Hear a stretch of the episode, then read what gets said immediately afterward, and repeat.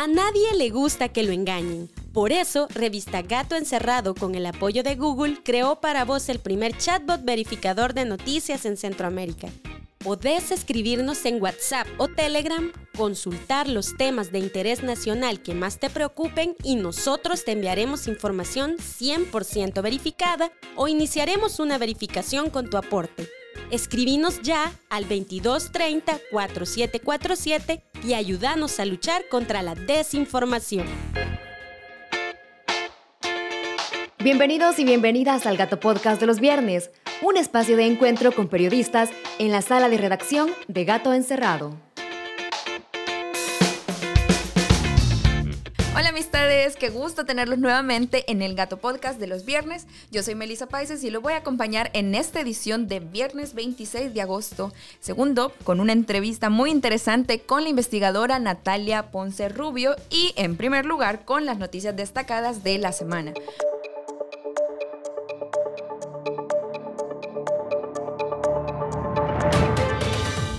Primero, vamos a hablar de la detención de Luis Rivas, mejor conocido por su usuario en Twitter como El Comisionado. Su familia reportó que fue capturado después de una publicación en su cuenta en la que mostraba en una foto el dispositivo de seguridad con el que contaba uno de los hermanos del presidente Bukele mientras se encontraba en un rancho de playa.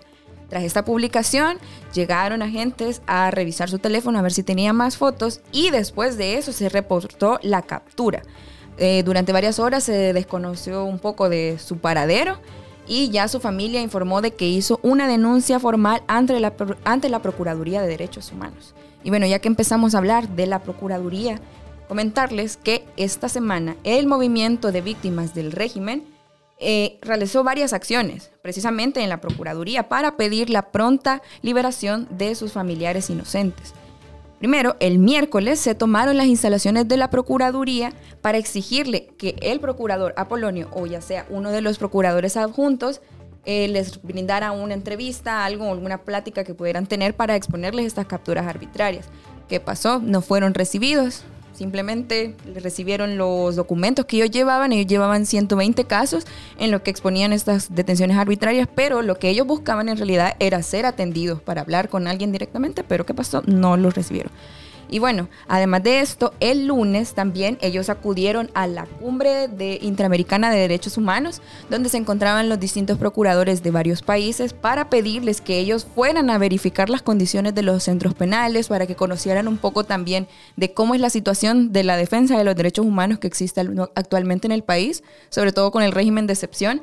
Y sin embargo, fueron detenidos antes de llegar el equipo de comunicaciones de la Procuraduría los recibió, les recibió las cartas que llevaban, se las firmaron de recibidos, pero ¿cuál fue el temor de ellos? Que no se las entregaran a los procuradores.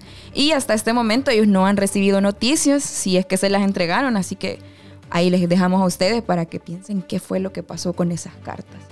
Pero bueno, hablando también de esta cumbre, algo que nos llama mucho la atención a ver si ustedes también, es que durante esta cumbre el procurador Apolonio Tobar le entregó un reconocimiento, un lindo reconocimiento al ministro de Seguridad Gustavo Villator.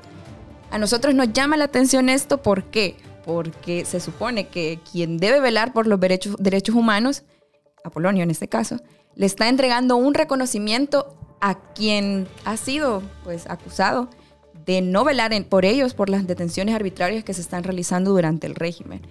Hemos conocido los casos de personas que han sido detenidas cuando estaban en sus casas con un procedimiento que no es el adecuado. Además, hemos conocido los casos que nosotros hemos documentado también en Gato Encerrado de personas que han sufrido vulneraciones a sus derechos humanos. Entonces nos preguntamos por qué es necesario que el procurador le esté entregando un reconocimiento a el ministro de Seguridad. Bueno, ahí les dejamos a ustedes esa duda.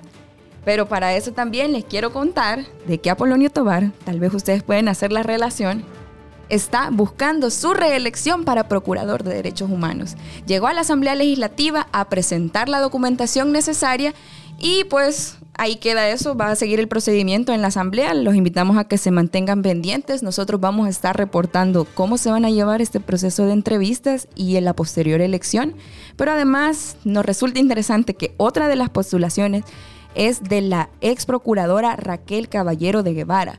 Ella fue procuradora en el año 2016 hasta el 2019 y pues algo muy interesante de su tiempo en el cargo es que ella fue señalada múltiples veces por haber favorecido a, a su familia, precisamente a sus hijastras, que ella la, les ascendió em, el sueldo en la Procuraduría, porque ellas trabajaban ahí, y pues incluso se llevó un proceso de sanción eh, a través del Tribunal de Ética Gubernamental. Entonces, los invitamos a que ustedes también ejerzan la Contraloría Social y que se mantengan pendientes de este proceso de elección a cargo de procurador, porque esta persona es la que va a velar por los derechos humanos, o debe velar al menos, por los derechos humanos de todos y todas en el país. Así que pendientes. Ya cambiando un poco de tema también, esta semana la Fiscalía presentó un requerimiento contra 18, exfuncionarios del gobierno de Sánchez Serén por lavado de dinero proveniente de la partida secreta. Y bueno, vamos un poco corriendo aquí también, pero contarles el caso que se nos hace muy interesante de que este sábado fue detenida una de las fotoperiodistas del diario de hoy, fue retenida más bien, no fue detenida, fue retenida por agentes policiales y también por personal del Banco Central de Reserva, donde ella se encontraba, bueno, ni siquiera ahí, sino que en las cercanías, tomando una fotografía del tráfico, el tráfico que sucede en esa zona, y que pasó, fue retenida por hacer su labor periodística.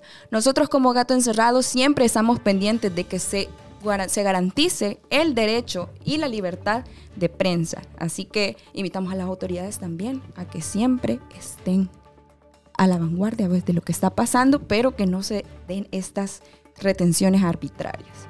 Y bueno, como gato encerrado, también estamos publicando siempre investigaciones. En eso nos especializamos. Por eso, esta semana, nuestro investigador ambiental, Marvin Díaz, hizo una publicación de la que estamos muy orgullosos, ya que él evidenció que Mauricio Hurtado, el alcalde por Nuevas Ideas, del municipio de Huizúcar favoreció a la empresa Huizúcar Energy para que instale dos plantas fotovoltaicas en la zona protegida de la cordillera del Balsa.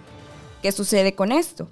Que se está dando mucha tala de árboles y las comunidades que eh, residen por esa zona, también las comunidades de El Rosario, han denunciado de que con esto se va a afectar las fuentes de agua de muchas familias del municipio. Entonces los invitamos a que vayan a leer la investigación completa que está en nuestro sitio web gatoencerrado.news, además de los contenidos que estamos publicando en TikTok, en Instagram y en todas nuestras redes sociales. Por eso los, invitamos a que estén siempre pendientes de todas nuestras redes, como ya lo mencionaba, TikTok, Instagram, Twitter, Facebook, tenemos siempre presencia ahí y ahí les estamos resumiendo los contenidos de la semana, además de este Gato Podcast. Y bueno, los invitamos a que se mantengan en este momento con nosotros porque vamos a pasar a una entrevista muy interesante con Natalia Ponce Rubio. Adelante con la conversa entre gatos. Gracias por seguir con nosotros en este Gato Podcast de los viernes. Esta vez seguimos en la entrevista y estamos con Natalia Ponce Rubio. Ella es investigadora del Observatorio Universitario de Derechos Humanos. ¿Qué tal, Natalia? ¿Cómo te encuentras? Muy bien, muchas gracias, Melissa. Gracias por la invitación. Un gusto estar acá con ustedes, compartiendo espacio. Gracias, Natalia. Bueno, pues les cuento, amigos, de que este día vamos a hablar con Natalia sobre la presentación del informe que, que hizo el observatorio sobre los 100 primeros días del régimen de excepción, que se el pasado 4 de julio. Esto lo hacemos a propósito de los 150 días que se cumplieron este, hace poquito, este 23 de agosto. Vamos a hablar un poco de los resultados que se, que, se encontraron y pues tenemos aquí a la experta. Ella fue la investigadora, ella fue parte del equipo que realizó ese informe, así que bueno, vamos a hablar un poco de eso, Natalia. Bueno, antes de empezar, lo hemos dicho hasta el cansancio. Con el régimen de excepción se suspenden ciertas garantías constitucionales. Esto es algo que ya lo sabemos. Pero además se han reportado que ha habido capturas arbitrarias, se han producido eh, vulneraciones a derechos humanos, además de torturas e incluso asesinatos dentro de los centros penales. Pero para eso vamos a hablar con Natalia un poco. Y bueno, la primera pregunta que te quería hacer es que en el informe se mencionaba que en julio el Instituto de, Derechos Humanos de la UCA, el IDUCA, que lo conocemos todas y todos, reportó 219 casos de detenciones arbitrarias y hacía un, un énfasis muy interesante en que habían habido ciertas irregularidades, como por ejemplo eh, que en las capturas se presentaba violencia hacia adolescentes y niños, o que también en las fichas no se reportaba la, fecha correcta de la detención, por ejemplo. Entonces quisiera que nos contaras un poco sobre qué implican estas irregularidades, por qué es tan perjudicial que se, procese, que se produzcan estas irregularidades dentro de las detenciones que se están haciendo por el régimen. Sí, claro. Bueno, eh, quizás un poco comentarte eh, para entrar en materia la naturaleza del informe, ¿no? Eh, como vos mencionabas, el informe abarca el periodo del 27 de marzo al 4 de julio del 2022, que corresponde a los primeros 100 días del régimen de excepción.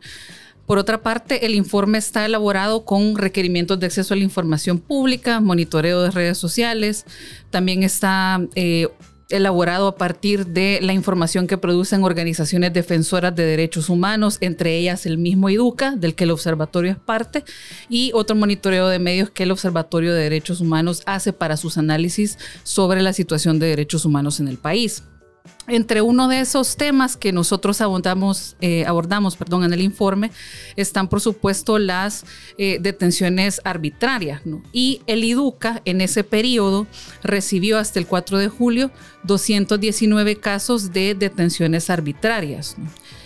Además de eso, identificamos también a partir de medios de comunicación alrededor de 306 casos de detenciones arbitrarias.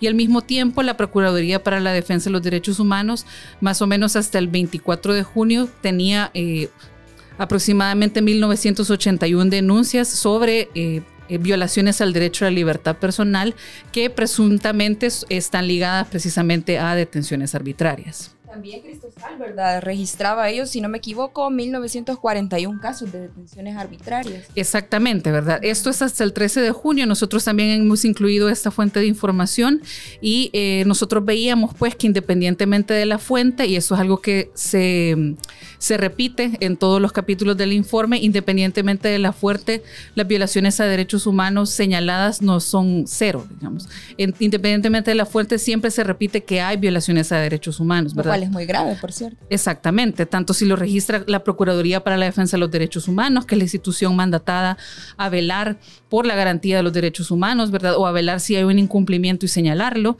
Las organizaciones de derechos humanos que están pues al, pendiente del monitoreo y recibiendo denuncias y por supuesto los medios de comunicación.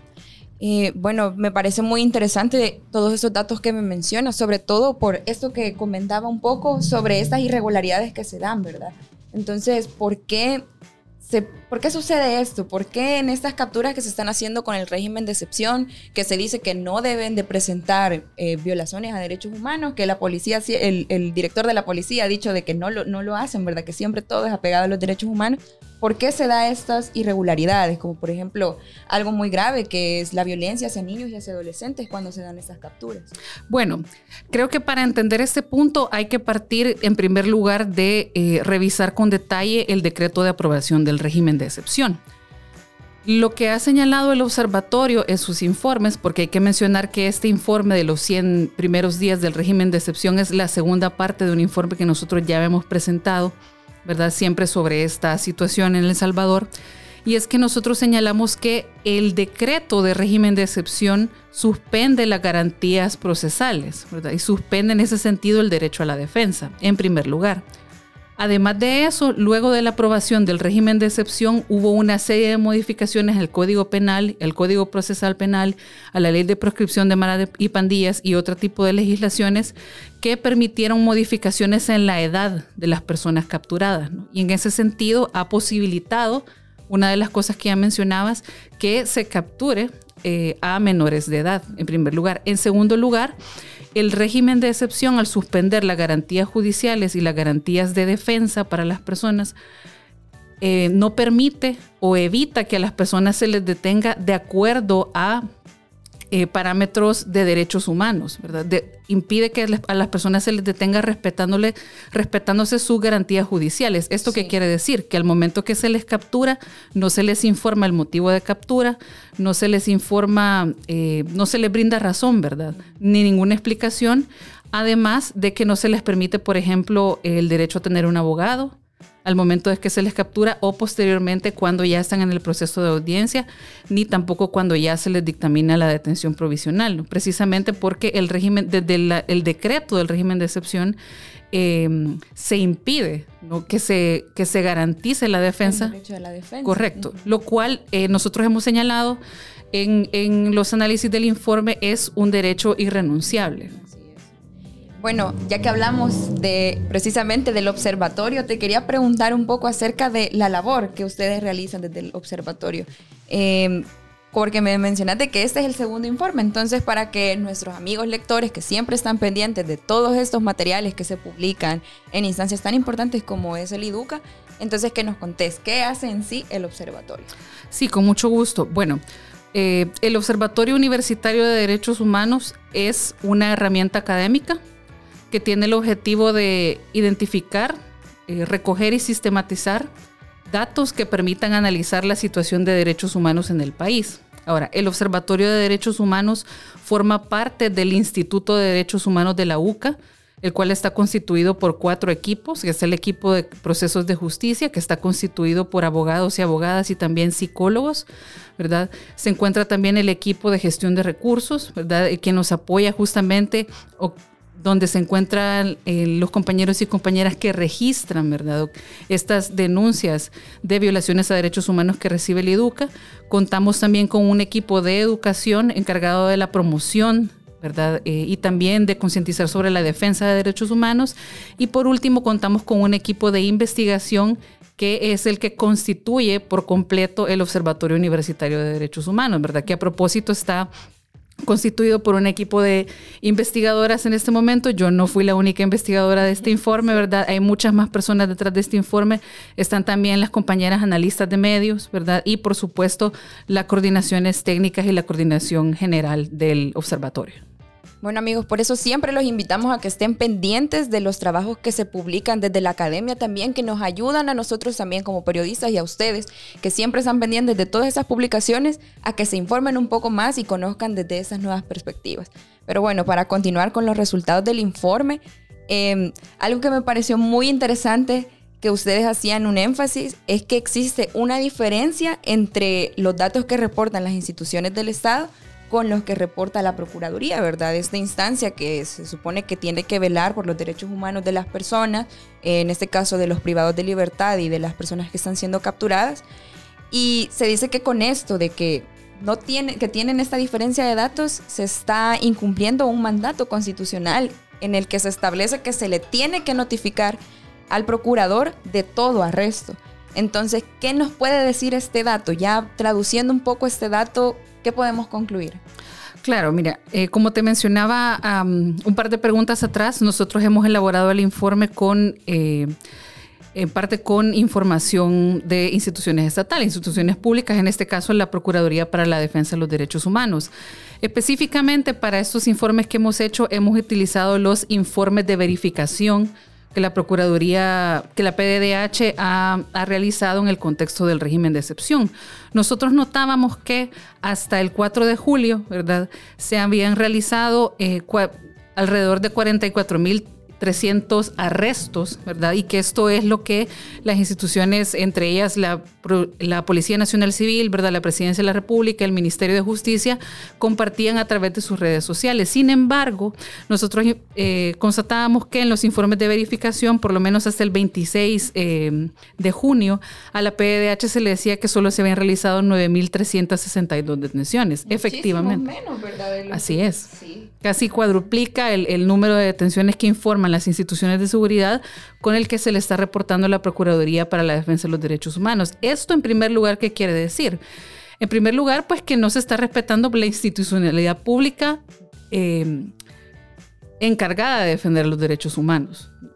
En primer lugar, ¿verdad? En segundo lugar, que eh, obviamente no se está respetando también la, la, ley de acceso a la información pública, ¿verdad? Y eh, por otra parte, esto constata, ¿verdad?, eh, que, eh, o bueno, podría verse como, podría verse una relación entre también la forma en que se está evitando brindar información a las familias y a los representantes de personas capturadas. Nosotros señalamos en una parte del informe que precisamente la Procuraduría para la Defensa de los Derechos Humanos tiene alrededor de 231 casos para este periodo de eh, violaciones al derecho a la integridad personal que constituyen específicamente la violación de que se ha omitido brindar información sobre personas detenidas a familiares o a defensores de, las personas detenidas, ¿no? Entonces, claro, ¿no? Eh, ambos datos confirman que se está omitiendo información sobre los arrestos y por tanto sobre los procedimientos eh, o sobre, cómo se llevan los procedimientos para arrestar y obviamente eh, los motivos para arrestar, el paradero de las personas arrestadas, ¿verdad? Y el, proceso que estas personas siguen hasta el momento en que eh, llegan al centro penal. Sí, este de hecho es algo bastante grave que hemos estado viendo, sobre todo en las últimas semanas, quizás en el último mes, que se han dado muchos pronunciamientos por parte de familiares que eh, le piden a la Procuraduría respuestas con respecto a dónde se encuentran sus familiares, porque muchos los capturan y ni siquiera saben a qué centro de detención los envían, no saben el estado de cómo se encuentran sus familiares, o incluso que se vienen a enterar meses después que su familiar falleció dentro del centro penal. Pero precisamente por esto quisiera que a través de los datos también nos pudieras hacer una valoración del trabajo de la actual Procuraduría para la Defensa de los Derechos Humanos, sobre todo porque ya nos encontramos en ese proceso en el que se da paso para la elección de un nuevo procurador, ¿verdad?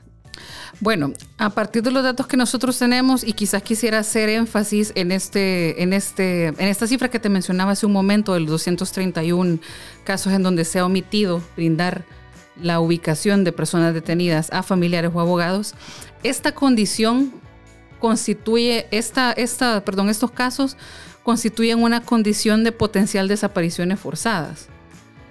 Ahora, si yo, si tomamos esa información, ¿verdad? Y respecto de los monitoreos que ha hecho la Procuraduría, la información eh, que han trabajado las organizaciones de la sociedad civil y la información que se ha obtenido a través del monitoreo de medios de comunicación, de distintos medios de comunicación, y teniendo también en cuenta que aquí ya no estamos hablando solamente de los 100 días del régimen de excepción, que son a los que se corresponden esos datos, sino también a otras acciones que hemos visto en estos días, como por ejemplo la cumbre que se realizó eh, de derechos humanos, ¿verdad? La forma en la que podría calificarse el trabajo de la Procuraduría para la Defensa de los Derechos Humanos es, digamos, deficiente y precisamente por las acciones recientes, incluso podría calificarse de, eh, y no veo por qué no, de carente de parcialidad. Eso siempre se ha mencionado con respecto a este actual procurador que de hecho está buscando su reelección. Eso lo mencionamos un poco en el resumen de noticias que hicimos al principio. Pero bueno, ya pasando ya a la última pregunta, me hacía bastante ruido este eh, dato que se mencionaba en el informe de que la clasificación de los homicidios. ¿Qué ha pasado en la narrativa de este gobierno actualmente? De que se reporta que han habido días sin, con cero homicidios, que es un logro bastante importante, eh, sobre todo en nuestro país, que ha sufrido bastante em, por la violencia. Sin embargo, hay algo muy interesante, que existe un subregistro de estos datos. ¿Por qué? Porque a las personas que son presuntamente pandilleros, no se les eh, reporta como muerte violenta, ¿verdad? Cuando sucede, que dicen de que es em, en enfrentamientos con policías, no se está dando este registro, ¿verdad? Entonces dicen que es un día con cero homicidios, pero abajo del dato dice eh, hubo dos eh, muertes de supuestos pandilleros, ¿verdad? Entonces quisiera que nos contaras, que nos dijeras un poco de por qué no debe hacerse este subregistro, ¿verdad? Porque es importante que no se esté obviando este dato en los datos de, fallecidos, de muertes violentas, en los registros que hace la policía. Bueno, eh, para entrar en ese tema creo que, lo, creo que es muy importante mencionar antes de ahondar que en general el observatorio ha identificado, precisamente porque para todos los capítulos hemos solicitado información pública, que mucha de la información ligada eh, a homicidios, también ligada a decesos en centros penales y otra información ligada pues a, violaciones a derechos humanos específicamente para el derecho a la vida, está reservada y no hay acceso. La información que nosotros tenemos o que la población salvadoreña tiene sobre homicidios en general, Solo lo que se reporta a través de redes sociales, a través Exactamente. De Entonces, el observatorio, precisamente para hablar sobre las muertes violentas y específicamente enfrentamientos armados que registra la PNC, lo que hizo fue retomar la información que la PNC ha estado compartiendo en su cuenta de Twitter. Entonces, para este periodo de los 100 días, nos dimos cuenta de que la Policía Nacional Civil había reportado 123 muertes violentas, pero eh, o bueno, 123 enfrentamientos armados que la PNC eh, clasifica como muertes violentas, pero, que no reconoce, ¿verdad?, como homicidio dentro de esos datos. Hace una distinción dentro de esa misma clasificación de muertes violentas de 77 homicidios y aparte pone otra cifra de 43 terroristas fallecidos. Estos 77 homicidios con estos 43 terroristas fallecidos son los que dan la suma de 123 muertes violentas. ¿Por qué la Policía Nacional Civil hace esta clasificación? De acuerdo a su criterio, de acuerdo al criterio de la institución y de las direcciones de la institución, ¿verdad? Em, esto se debe a que para ellos los homicidios en enfrentamientos armados son de personas que... Eh, luego de su investigación o, luego de, su presunción no son pandilleras, ¿verdad? O no están ligadas a organizaciones criminales. Y el número de 43 terroristas fallecidos corresponde, de acuerdo a los análisis de la PNC, a presuntas pandilleras o personas ligadas a organizaciones criminales, ¿verdad?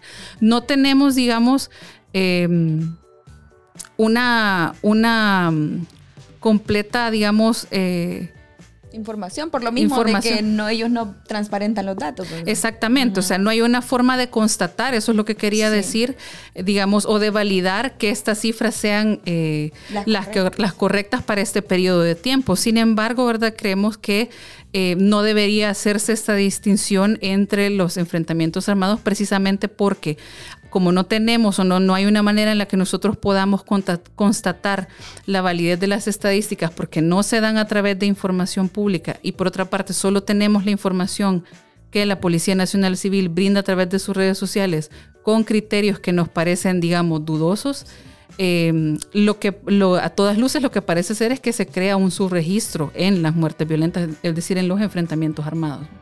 De hecho, precisamente Gato Encerrado hizo una verificación en la que evidenciamos por qué es falso que en mayo se registró una semana con cero homicidios. Y también explicamos por qué no deben omitirse los datos de los homicidios de presuntos pandilleros dentro de este registro de muerte violenta, ¿verdad? Así que los invitamos a que se den una vuelta a nuestra página web y que puedan leer ese contenido para que comprendan un poco más, aparte de la, de la información tan importante que nos acaba de dar Natalia. Bueno, Natalia, esto ha sido todo por parte de la entrevista que teníamos preparada, pero te agradecemos mucho por esta información tan valiosa. Gracias por estar aquí. Muchas gracias a ustedes por la invitación e invitarles siempre pues a que estén pendientes de los informes del observatorio de nuestros boletines trimestrales. Pueden visitar la, la página del observatorio en oudh.uca.edu.sb. Bueno, muchísimas gracias Natalia nuevamente y también gracias a todos ustedes por mantenerse pendientes del Gato Podcast de los viernes. Los invitamos también a que estén pendientes de nuestras redes sociales donde siempre sacamos nuevos contenidos muy interesantes que les pueden gustar. Gracias y hasta la próxima.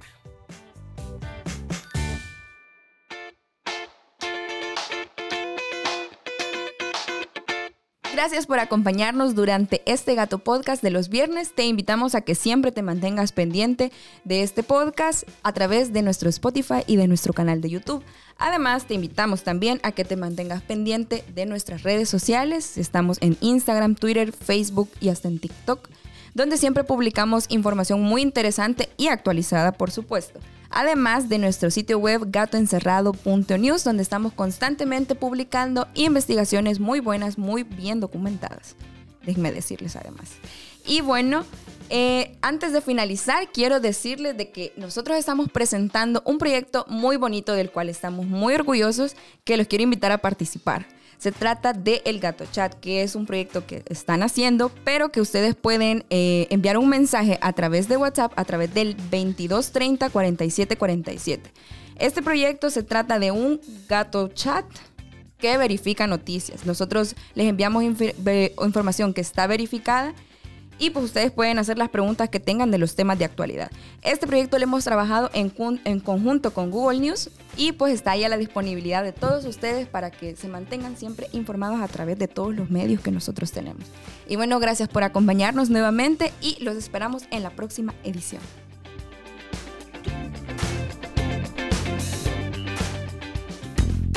A nadie le gusta que lo engañen. Por eso, Revista Gato Encerrado, con el apoyo de Google, creó para vos el primer chatbot verificador de noticias en Centroamérica. Podés escribirnos en WhatsApp o Telegram, consultar los temas de interés nacional que más te preocupen y nosotros te enviaremos información 100% verificada o iniciaremos una verificación con tu aporte. Escribinos ya al 2230 4747 y ayúdanos a luchar contra la desinformación.